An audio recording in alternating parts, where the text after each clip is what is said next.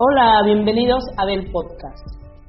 En este episodio, a través de nuestro viaje por la comunicación, abordaremos tres teorías.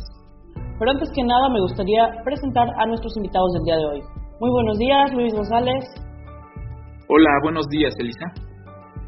Muy buenos días, Valeria Rojas. Buenos días.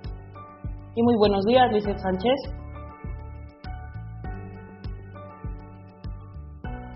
Buenos días.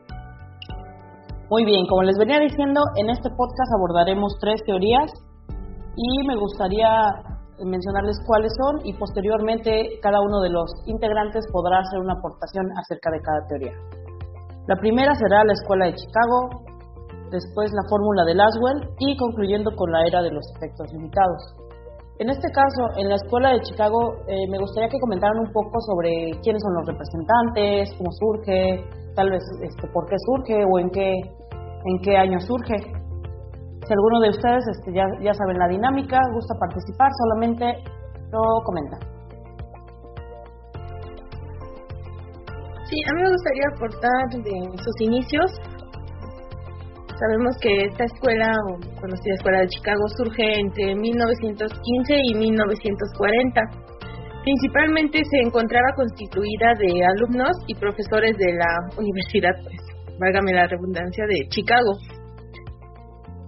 Y surge a causa de las problemáticas sociales que había en aquella ciudad.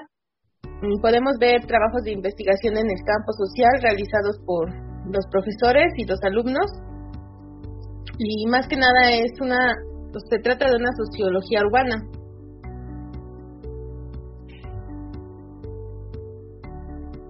Muy bien, excelente. Y para entender un poquito mejor esto de la Escuela de Chicago, nos gustaría saber quiénes son los representantes o quiénes son los precursores de este, este modelo. Eh, si, me, si me lo permites, me gustaría mencionar a algunos de ellos. Adelante, Luis. Eh, o por lo menos son los que se han considerado los más representativos, que son particularmente cuatro, ya que, son, ya que fueron los que han influido más y han dedicado mayor tiempo y han expuesto o brindado mayores aportes dentro de esta escuela. Eh, el primero de ellos es William Thomas. Mm, él dedica su estudio, eh, como, como ya tenemos por entendido, la escuela de Chicago pertenece a una sociología urbana, por así decirlo y William Thomas dedica su estudio a los campesinos polacos en Europa y Estados Unidos. Es lo que lo hace a él unirse a este movimiento. Posteriormente está Robert Ezra Park.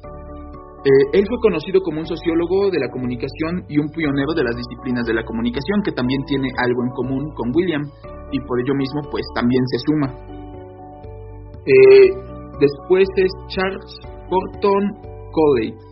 Eh, él dedicó sus estudios al concepto de self espectacular y grupos primarios que también mm, tienen, tienen relación ahí con la escuela de Chicago eh, en este movimiento que estaban comenzando a fundar.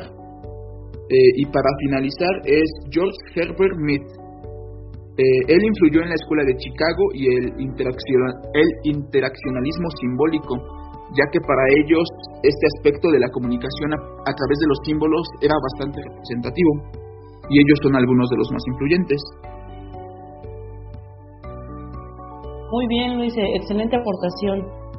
Y bueno, si alguno de ustedes me quisiera comentar un poquito de, las ideas que se tenían durante, o más bien en, en, esta, en esta corriente para saber un poquito más de qué se trataba, sabemos que va muy enfocada también al socialismo y a las revoluciones sociales.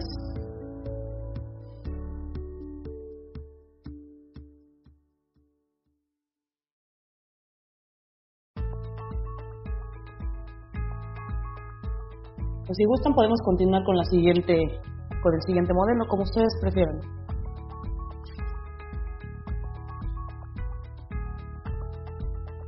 Eh, este, bueno, algunas de las ideas que, que nos está que nos está presentando esta escuela eh, principalmente fueron por Robert Ezra Park.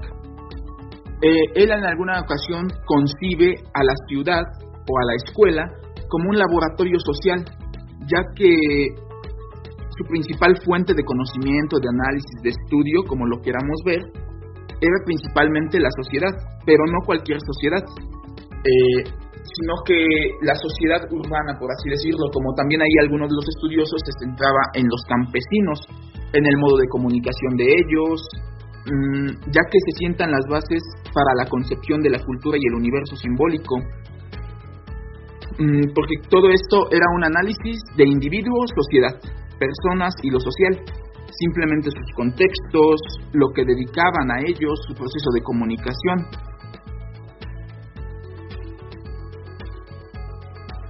Claro, creo que esta parte es muy importante porque es muy diferente cómo se, se manejaba y bueno, hasta la fecha, ¿no? La gente de las grandes urbes a comparación con, con la gente que venía del campo y tenía como que otras ideas y también tenía otras formas de comunicar.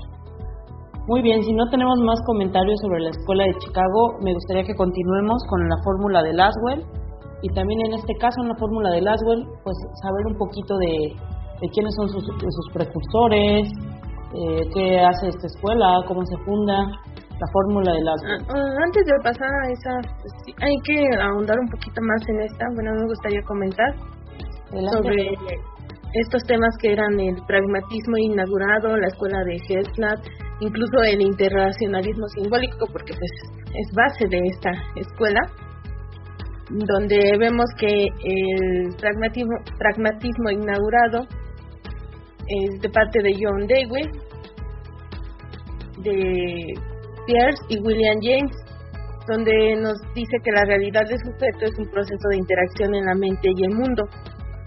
En la escuela de Gestan, el punto de partida es la percepción de las formas, donde vemos una motivación, texto, instrucciones previas, las experiencias y expectativas asociadas, la emoción, la cultura y la singularidad individual. Y por último, la el interaccionalismo simbólico que este se da en 1929 por George Smith, donde nos dice que hay una conciencia social a través de una conciencia pasada. Esto nos da una interacción social y un aprendizaje. Incluso podemos decir que estos, tres, estos tres puntos nos lleva a lo que conocemos como interaccionalismo simbólico, donde la, vemos una definición de situación y un self espectacular.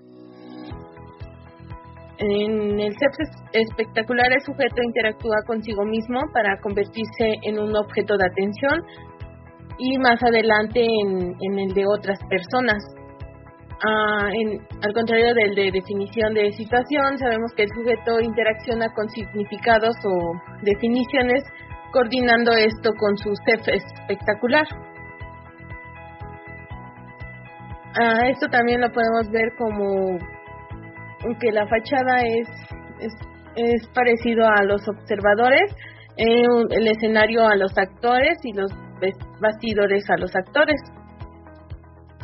También vemos que en el marco las, los participantes pueden desarrollar diferentes rituales interactivos y cada interlocutor asume uno o varios roles, no es, no es que digas solo uno o todos, no. Bueno, esto que me gustaría comentar sobre, sobre esto de la Escuela de Chicago. Claro, porque aquí en esta parte, adelante, adelante Lizeth, adelante. Ah, perdón por interrumpirte, disculpa. Eh, sí me gustaría comentar acerca de cómo surgió. La verdad es que esto surgió porque el Estado se interesaba pues en conocer los efectos que, que los medios de comunicación tenían cuando lanzaban imágenes que debían influir en todos los grupos sociales. Les interesaba lo que pensaba la sociedad al ser publicada cualquier tipo de noticia o imagen. Entonces, también se basaban en lo que dice la compañera Valeria, en el pragmatismo de Dewey y Mead, eh, que es la utilidad práctica y efectos de, de, de estas noticias y sus posibles consecuencias.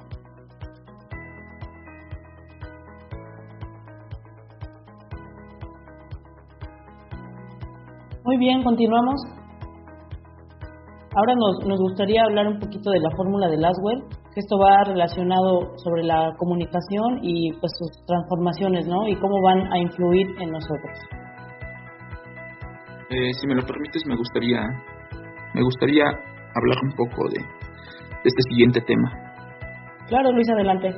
Eh, pues como ya lo has dicho, la fórmula de Laswell, precisamente de él que Harold Dewey Laswell fue el principal representante o el fundador de la teoría.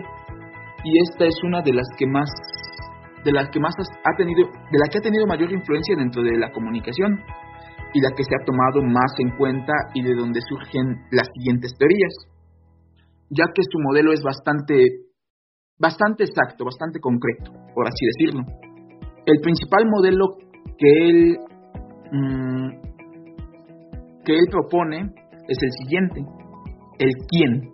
¿Quién es el quién? El quién es el comunicador.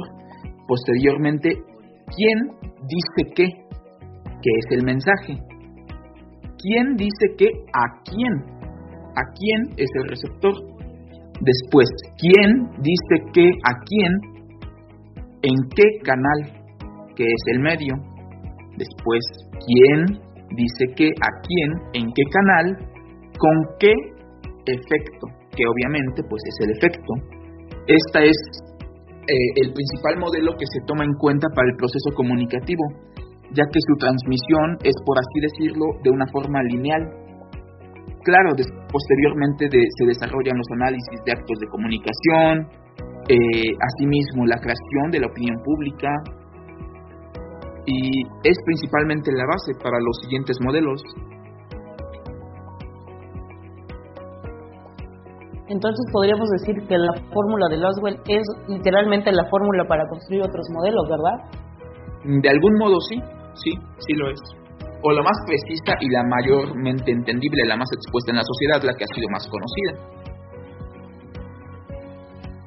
Muy bien, en este caso pues va a haber emisor, receptor, respuesta, estímulos y que es todo lo que nos hace la comunicación, ¿no? Por ejemplo, que si vemos un, comercial de McDonald's y hasta nos hacen un close-up de la hamburguesa o de las papas, pues ¿qué va a hacer en nuestra mente? Pues trabajar bastante para que ese tipo de, comunicación ya de, medios masivos pues nos invadan un poquito el cerebro. Sí, exactamente. Ok, continuamos. Ya que también de dentro de esto juega, como lo estabas diciendo, eh, medios masivos, la comunicación, la televisión, los medios comunicativos. Pero lo que juega principalmente un papel en esto es la persuasión que crean o que tienen como propósito estos medios, ya que el emisor envía un estímulo, un estímulo de persuasivo a un receptor y posteriormente de que el emisor ha enviado este estímulo al receptor es cuando se crea la respuesta, la respuesta buscada particularmente. Sí, claro, sería dependiendo de, cada propósito específico. En este caso yo estaba ejemplificando con comida rápida, pues lo que quieren es pues que compres. Incluso hubo un documental que se llamaba Super Engordame, un documental estadounidense donde pues también utilizaban este tipo de persuasión el que era el protagonista y decía que si le ofrecían más cosas por medio de, promociones o cosas así, que es lo llamativo al ojo humano, pues lo tenían que aceptar. No sé, si pedía una hamburguesa y le decían, mejora el McTrio, y decía, bueno, sí, ¿por qué no? A lo mejor me sale más económico, y así se la pasaba, ¿no? Porque no podía rechazar esa influencia de, la, de los medios de comunicación ya directamente en su persona. Pues creo que esa es la base de, de esta teoría, ¿no?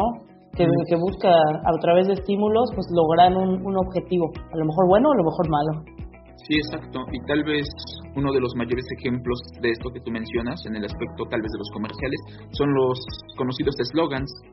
Como que todas las marcas reconocidas por lo menos tienen uno, si no hay incluso algunas que tienen hasta más, con este único propósito de persuadir. Muy bien, chicos. ¿Alguien más les gustaría comentar un poquito sobre esta teoría? Que la verdad está bastante interesante porque pues podemos ir entendiendo más cómo funciona la comunicación.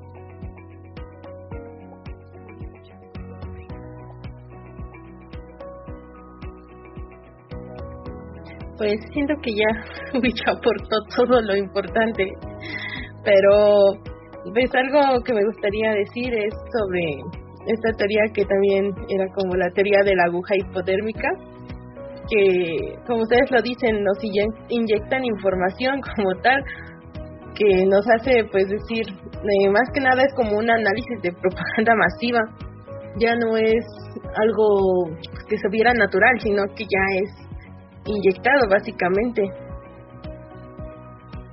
Sí, ya pareciera que está metido nuestro sistema, ¿no? En este caso podríamos ejemplificar también con las redes sociales, que ya estamos como tan metidos de que hay, es que si no tengo Instagram, es que este, tengo que tener Facebook y Twitter y ya, pues cuando vemos ya es una conexión de, todas en una sola y ya las nos manejan hasta cierto grado de que si no publico una foto hoy, pues este, me voy a poner un poquito triste, ¿no? Y si no, este, si no subo un estado o si no tuiteo tal cosa, entonces ya estamos tan inyectados de, estos medios de comunicación que ya es difícil. Recordaremos cuando se cayeron las redes, pues también estábamos así de que, ay, no, pues ya que regresen.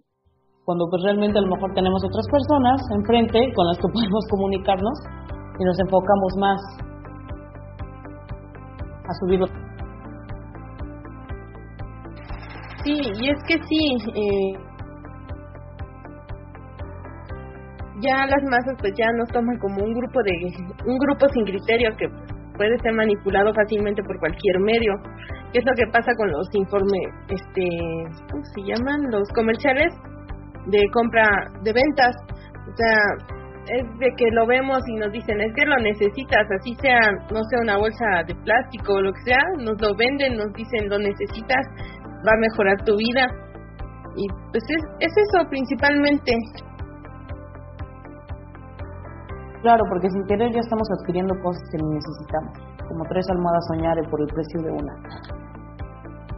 Ok, continuemos con la tercera teoría. Esta teoría se titula la teoría de los efectos limitados y pues también, como ya saben, el, orden de participación, pues cada uno me, me dice qué quiere aportar acerca de la teoría. Me gustaría saber también un poco de, de cómo surge, cuál es su contexto, quiénes son los precursores de esta teoría o, cómo se va desarrollando a través del tiempo. A mí me gustaría iniciar plegando a Luis antes de que se lleve toda la teoría. adelante, adelante. bueno, me gustaría empezar por dónde surgió esta teoría. Surge en la década de los 40 en la Mass Communication Research, en español, investigación de los medios masivos de la comunicación en Estados Unidos.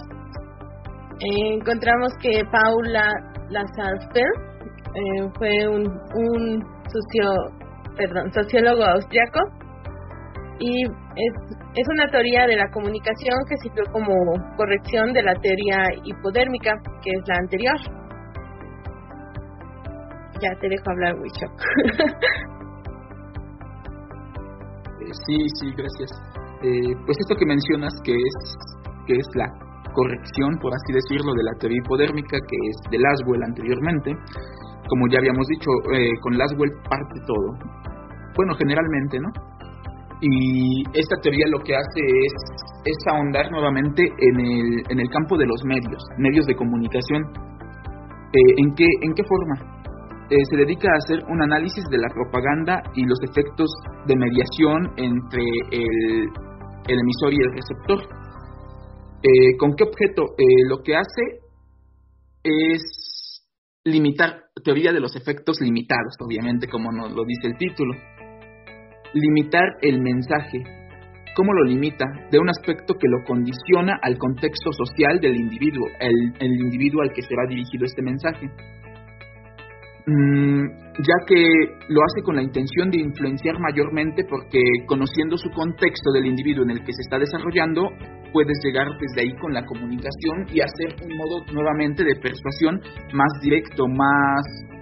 Mmm, ¿Cómo es la palabra? Más este, más dirigido, mayormente dirigido para un individuo, por así decirlo, en concreto. Suponiendo que tenemos una persona, entonces lo que tú haces es conocer a esa persona, su contexto, su desarrollo, cómo ha ido creciendo, sus ideales, y entonces cuál es el mejor punto de persuasión para, para convencer a esta persona de un tema en concreto del que tú deseas. Pues obviamente entrando desde el punto en el que él se siente acogido, se siente bien, se siente con se sienten un confort. Y esto es lo que hace esta nueva teoría. En una sociedad en específico busca la persuasión a través de lo que a ellos se les hace familiar, limitándolos a una forma de recepción. O sea, podemos entender que en este caso ya va más enfocado al contexto y no se toma ahí algunos factores. Por ejemplo, podríamos, no sé, decir una persona de un medio rural que es engañada, no sé, para un préstamo y se queda endeudado, pero es porque tiene necesidad y al momento de tener necesidad, pues va a agarrar eso y también se están agarrando un poco de sus necesidades porque ya ya conocen cómo es cómo es este su carencia, ¿no? A lo mejor de monetaria. Entonces, en, en esa parte sería como ya más centralizado, ¿verdad? Mm, Sí, de algún modo más dirigido, como que a un individuo específico, pero no precisamente en este caso no un único individuo, sino que una sociedad completa.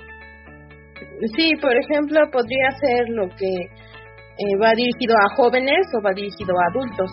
Mm, por ejemplo, no podemos decir que le vas a vender pañales para adultos a unos jóvenes porque realmente no los necesitan, sino que ya en los comerciales van más dirigidos a los señores o ancianos o señores de la tercera edad.